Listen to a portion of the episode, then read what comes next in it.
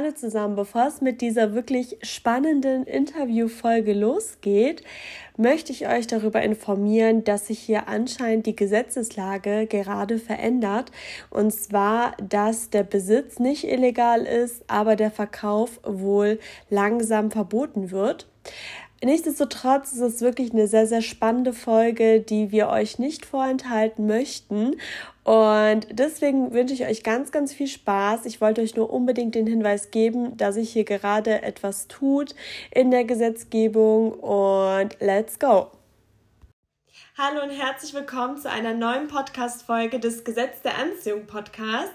Heute haben wir wieder eine ganz, ganz spezielle Folge und zwar habe ich einen Interviewgast und zwar den lieben Konstantin. Und da würde ich dich bitten, dass du dich einfach direkt mit eigenen Worten vorstellst.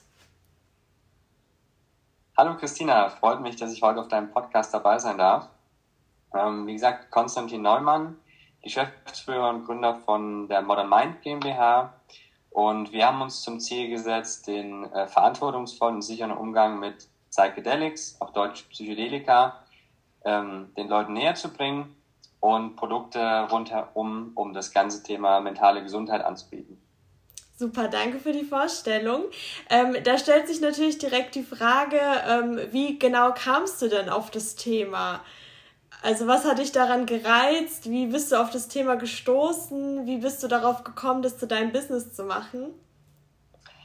Ja, ehrlich gesagt, ähm, komme ich eigentlich wo ganz anders her. Ja? Also ich habe erstmal zwar was in die Richtung studiert, ja, also ich habe mal vom Background her Biotechnologie studiert, also verstehe eigentlich was von der ganzen Chemie hinter den äh, Substanzen, wie die hergestellt werden, was ja auch sehr, sehr wichtig ist. Ähm, dann aber im Endeffekt ja erst ein anderes Startup gehabt im Lebensmittelbereich. Und es war auch eigentlich sehr, sehr erfolgreich, war damit auch bei Höhe der Löwen gewesen.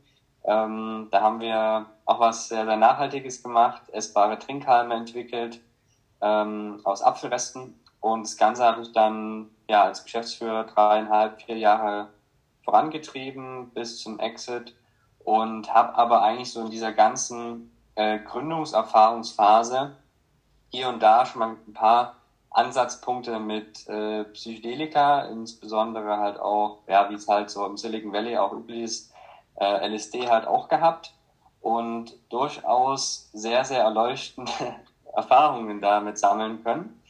Und ähm, hatte da halt schon immer eine sehr, sehr eher große Motivation, auch in dem Bereich mal mir die Dinge näher anzuschauen und ähm, habe dann 2000, ja, 2019, 2020 äh, mich dann tiefer damit beschäftigt, mit der Psyche des Menschen, wie bestimmte Substanzen auf welche Neuronen im, im Gehirn wirken, wo sie ansetzen, was sie da bewirken, auch welche Krankheiten sie eventuell heilen können. Und ähm, habe dann glücklicherweise mit meiner Partnerin, äh, Freundin, im letzten Jahr dann den Schritt gewagt, in dem Bereich auch was zu gründen und äh, das natürlich mit vielen Hürden auch verbunden in Deutschland. Und äh, ja, aber wir sind, wie gesagt, sehr froh, dass wir da als Vorreiter äh, fungieren können. Und so ist es im Endeffekt ja zu Modern Mind gekommen. Wahnsinn als ähm, wir den ersten E-Mail-Kontakt hatten, ähm, kann ich mich noch dran erinnern, so mein erster Impuls war, dass ich an diese Amazon Prime-Serie gedacht hat. Ich weiß nicht, ob sie dir was sagt, diese Nine Perfect Strangers mit Nicole Kidman, wo es ja auch darum ging, dass man so äh, niedrig dosiertes einnimmt und dann wird's total hoch dosiert und dann sind alle durchgedreht, um die Serie so ein bisschen ähm, zusammenzufassen. Und ich kann mir vorstellen, ähm, dass es auch viele Vorbehalte dagegen gibt, oder? Wie, wie ist das so im Alltag? Auf jeden Fall. Also ich sag mal, ähm, vor einem Jahr noch viel, viel mehr. Ähm, mittlerweile habe ich eher so das Gefühl, es kommt schon langsam so ein bisschen in der Mitte der Gesellschaft an. Ne? Also auch unsere, oder meine Eltern waren natürlich auch sehr, sehr skeptisch am Anfang. Als man dann aber mal so ein bisschen tiefer auch in die Studienlage reingegangen ist, ähm, vielleicht es auch mal selber ausprobiert hat, auch sozusagen das Wissen sich erstmal angeeignet hat, was kann das Ganze bewirken in einem sicheren und gesetteten Umfeld und mit einem Ziel dahinter. Also wir reden jetzt natürlich nicht über irgendwelche Partyzwecke oder sonstiges. Ähm, das ist äh, Freizeitgebrauch. Ja? Wir reden eher sozusagen wirklich um darum, wie kann es Personen auch helfen, die ja vielleicht äh, Probleme mit sich rumtragen, ja, vielleicht auch ähm, verschiedene Traumata heilen möchten oder einfach ja so diese diese Selbstoptimierung noch ein Stückchen weiter vorantreiben wollen. Ähm, das ist eher mehr so in dem Bereich, wo wir uns aufhalten. Und ähm, da ist es halt wirklich so, wenn du halt auch mal anschaust, äh, viele bekannte Personen, Elon Musk etc., äh, die sprechen da ja schon seit ein, zwei Jahren sehr relativ, also relativ öffentlich auch über diese Themen. Und ähm, auch gerade mit verschiedenen äh, Netflix-Dokumentationen, ähm, zum Beispiel kommt das Thema halt viel, viel mehr auch mal in die breite Öffentlichkeit. Und ähm, wir merken halt schon, dass es sehr, sehr hohes Interesse hat, dennoch viel Skepsis und da hilft halt vor allen Dingen Aufklärung und ähm, ich sage mal ein sehr, sehr ausgeglichenes Bild. Was kann's, was kann's nicht. Ja, also es ist jetzt nicht das alle Heilsmittel für alles, was, was du vielleicht hast, aber es ist sehr potent im Vergleich zu ähm, aktuellen medizinischen Produkten. Mhm. Du hattest ja auch dieses Beispiel mit der Zwiebel, ähm, also das Unterbewusstsein mit der Zwiebel zu vergleichen gebracht. Das fand ich großartig. Könntest du das vielleicht gerade noch mal kurz erklären? Ja, also ich versuche das jetzt so bildlich wie es geht mhm. mit den Worten zu ähm, beschreiben. Ähm, unser, also vielleicht auch nochmal, wo kommt überhaupt der Begriff Psychedelika her? Ähm, Psyche ist der Geist auf Griechisch und Delos ist im Endeffekt die Seele. So. Und ähm, Offenbarung vor allen Dingen. Das heißt, es geht darum, seine Seele zu offenbaren. Wie schaffen wir das? Unser normale, in unserem normalen Bewusstseinszustand äh, muss man sich so vorstellen, unser Gehirn, unser Geist ist aufgebaut wie eine Zwiebel, hat verschiedene ähm, Bewusstseinsebenen. Darum bin ich auch verschiedenen Themen in deinem Podcast. Man kann seinen Geist sicherlich sehr, sehr gut steuern und beeinflussen. Und in seinem normalen Bewusstseinszustand hast du halt die Möglichkeit, so ein bisschen an der Oberfläche, meiner Meinung nach, zu kratzen. Ja, du kannst sagen, okay, ja, wie geht's mir heute? Kannst reflektieren, ja, bist mehr so in deinem Alltagsgeschehen. Ähm, wenn du schon so verschiedene Achtsamkeitsübungen wie Meditation, Yoga, Breathwork machst, kommst du natürlich auch schon mal deutlich tiefer. Ja, das heißt, du tauchst schon mal vielleicht in tranceartige Zustände ein, ähm, kommst auf jeden Fall halt schon mal zum Kern deiner selbst ein bisschen vor. Ähm, hast aber immer noch so dieses kleine bisschen, ähm, diesen Anker irgendwie im Jetzt und Hier. Ja? Und wenn du halt mal beispielsweise eine hochdosierte äh, Erfahrung mit LSD oder mit Psychedelika machst, ist es halt so, dass du diese wie soll ich sagen, diesen Anker zum Hier und Jetzt teilweise verlierst. Das heißt, du kommst wirklich zur Source von dir selbst. Du bist mit dir selbst so rein und verstehst einfach, wie ist alles aufgebaut.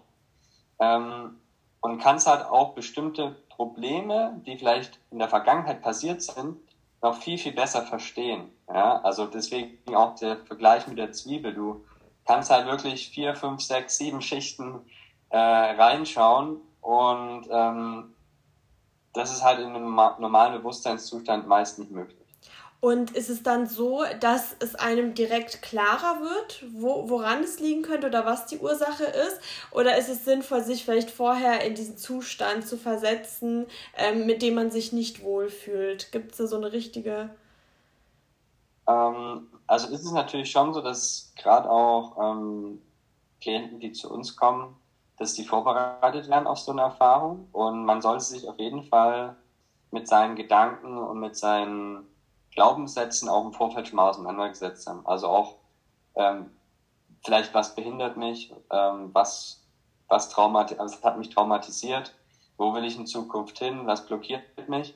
Also so dieses, äh, so eine gewisse, so ein gewisses Selbstbild, ja, mhm. so eine, ein reflektiertes Selbstbild sollte schon da sein. Ähm, weil nur dann kannst du halt auch wirklich das, was du siehst, was du erkennst, auch verstehen, verarbeiten. Weil Erfahrung ist halt das eine, dass du siehst, oder währenddessen, ich sag mal, gerade bei LSD, es gibt ja verschiedene andere Sachen auch noch, aber bei LSD ist so, der ganze, ich nenne es mal Trip, geht ja 10 bis 12 Stunden. es fühlt sich jetzt nicht an wie 10 bis 12 Stunden. Für manche fühlt es sich länger an, für manche fühlt es sich kürzer an. Aber es ist natürlich ein sehr, sehr langer Prozess. Und dass du halt diese Erfahrung auch mitnehmen kannst und nutzen kannst, ist halt eben die Vorbereitung und die Nachbereitung halt sehr, sehr essentiell. Mhm. Ähm, aber das Schöne ist dabei, es ist jetzt nicht so wie eine Psychiaterstunde oder so, dass du die ganze Zeit Frage-Antwort-Spiel spielst, sondern das passiert alles sozusagen in deinem Kopf, im Unterbewusstsein. Das heißt, du kannst dir selbst, ähm, dein Gehirn, deine ja, Strukturen, deine Gedanken geben dir so viele Antworten. Du musst gar nicht so sehr am Außen sein. Du bist viel mehr mit dir selbst im Inneren. Und äh, das ist eigentlich das Schöne dran. Also du wirst auf jeden Fall ähm, viele Antworten während so einer Erfahrung auch finden können. Mhm. Vielleicht noch eine kritische Frage. Kann man davon süchtig werden?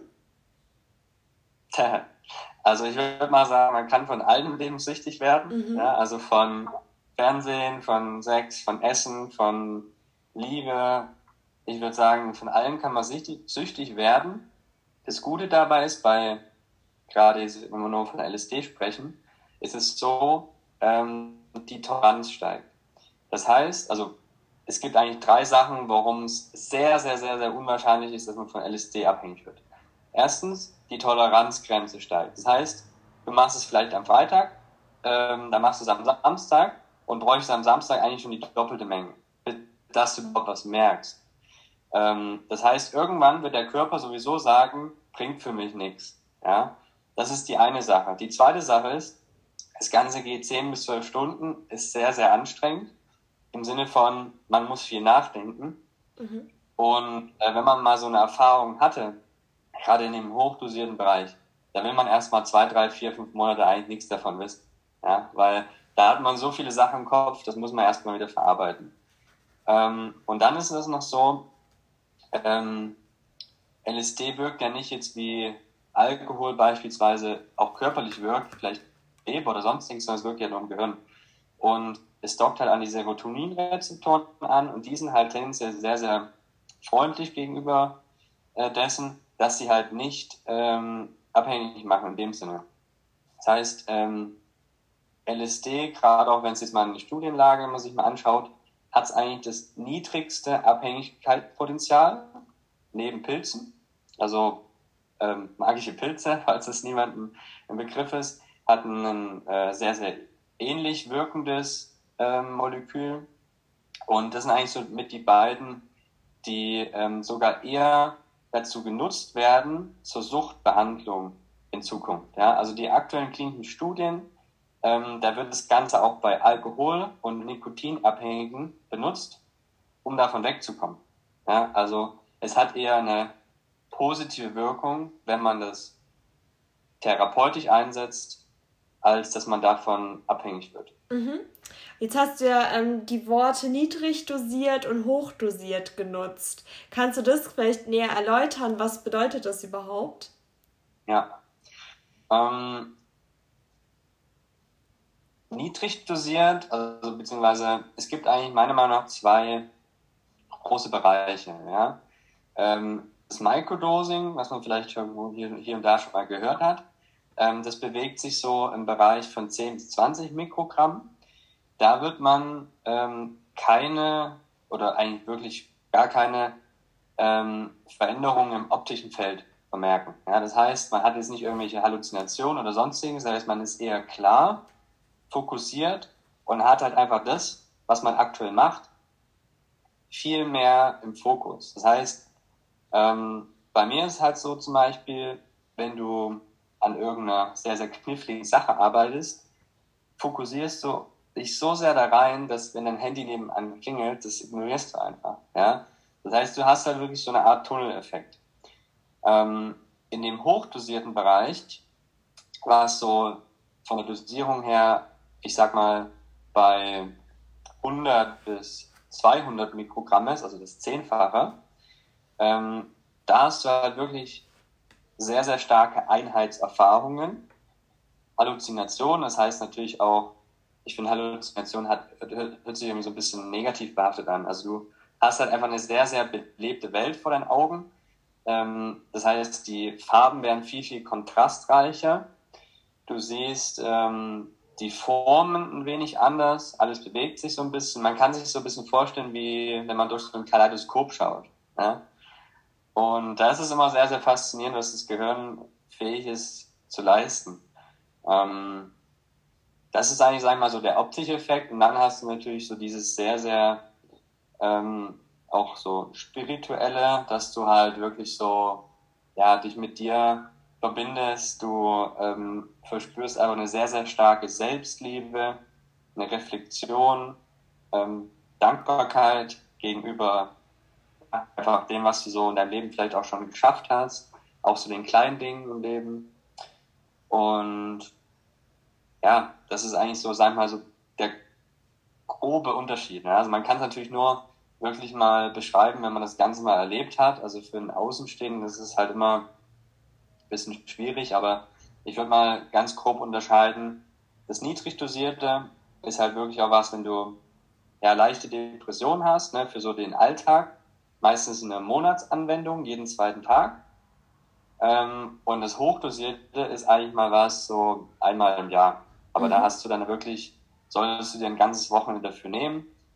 Freitag, also auch wirklich ähm, Freitag Vorbereitung, Samstag ist es dann so, ist dann die äh, Anwendung und an einem Sonntag ist dann wirklich auch Erholungsphase und eigentlich auch an einem Montag. Ja, also das ist wirklich so ein Prozess, der geht dann zwei, drei Tage. Mhm.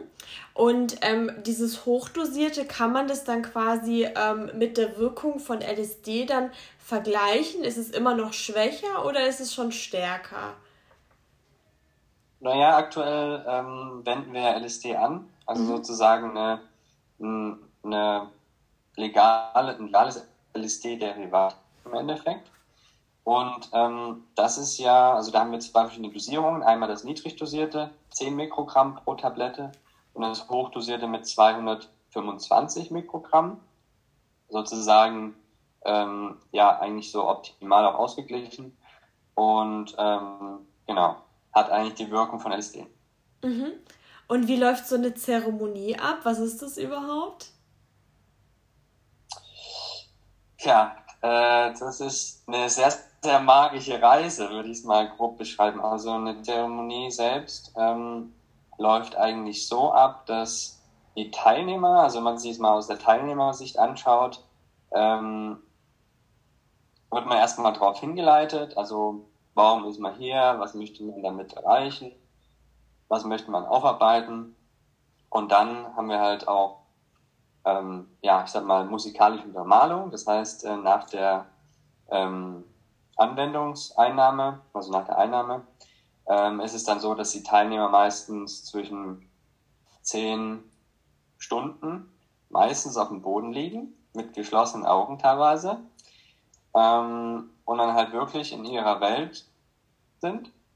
Manchmal ist es so, wir kommen manchmal vorbei, äh, man spricht mit den Teilnehmern, weil ja, durchaus die einen oder anderen haben natürlich auch schon ja, Erfahrungen erlebt, äh, wo man einfach drüber sprechen muss. Äh, also wir haben auch wirklich äh, von ja, Kriegstraumata bis äh, Vergewaltigung alles schon bei uns auch gehabt und auch sehr, sehr gut dabei helfen können. Ja, also das ist ein, so, ich sag mal, 10% der Fälle, 50% ähm, haben leichte depressive Erscheinungen, die ja, sag mal, bis zu ähm, schwereren depressiven Erscheinungen reichen können. Und die anderen wollen halt einfach mal so ein bisschen über den Tellerrand hinausschauen, gucken, was kann unser menschliches Gehirn äh, noch so erreichen oder leisten auch und wollen einfach mal so ein bisschen Einblick in die Zukunft erhalten. Was, wo will ich vielleicht hin im Leben? Ja, es sind ja auch viele so existenzielle Fragen manchmal oder fundamentelle Fragen. Ja, warum bin ich hier? Was ist meine Mission? Ja? Und was treibt mich an? Und äh, darauf kann man in solchen hochdosierten Sitzungen auf jeden Fall auch Antworten bekommen. Mhm. Und ähm, wenn man das dann gemacht hat, diese 10, 12 Stunden lang, trifft man sich dann nochmal, um das Ganze dann zu reflektieren oder macht es dann jeder für sich selber? Nee, das ist dann auf jeden Fall, also gerade wenn man so eine Erfahrung bei uns macht, also eine Zeremonie ist es so, äh, dass es dann auch noch einen großen Integrationsteil gibt. Das heißt, es wird auch noch darüber gesprochen, wie kann man das, was man erlebt und gesehen hat, in seinen Alltag mit integrieren, weil es bringt ja nichts, wenn irgendwie was hochgekocht wird und dann äh, wird es nicht wieder fundamentalisiert. Also das ist auf jeden Fall ein wichtiger Punkt.